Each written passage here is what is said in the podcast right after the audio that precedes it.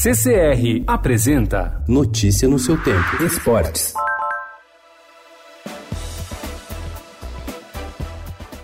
O Flamengo foi responsável direto pela queda de dois treinadores do Palmeiras em 2019.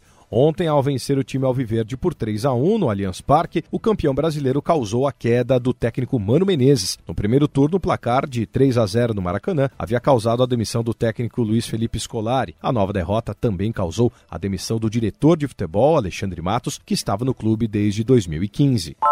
O Corinthians entrou em campo para se garantir na pré-Libertadores de 2020, mas voltou de Belo Horizonte com uma derrota por 2 a 1 para o Atlético Mineiro. Apesar do resultado negativo, o time do técnico Diego Coelho ainda está em boas condições para se classificar. O Santos venceu a já rebaixada Chapecoense por 2 a 0 e se isolou na vice-liderança do Brasileirão. No Sul, São Paulo foi goleado pelo Grêmio por 3 a 0. Na briga por uma vaga direta na Libertadores, os gaúchos já se garantiram, diferentemente dos paulistas.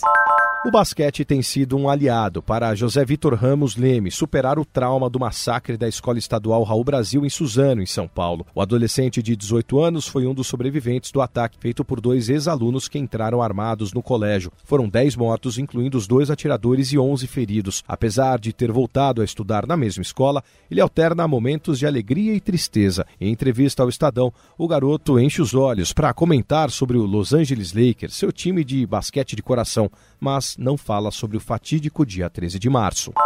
O ex-campeão Lewis Hamilton passeou ontem ao vencer de ponta a ponta o GP de Abu Dhabi, a última corrida do ano, para fechar a temporada de 2019 com mais uma vitória e se posicionar na mesma prateleira de duas lendas da Fórmula 1 em dois quesitos. Ao vencer a corrida de ponta a ponta, o inglês conquistou o 19º triunfo da carreira, liderando todas as voltas, igualando o feito de Ayrton Senna. Ao pontuar em todas as provas no ano, o ex-campeão repetiu a façanha do alemão Michael Schumacher Schumacher em 2002. Notícia no seu tempo. Oferecimento CCR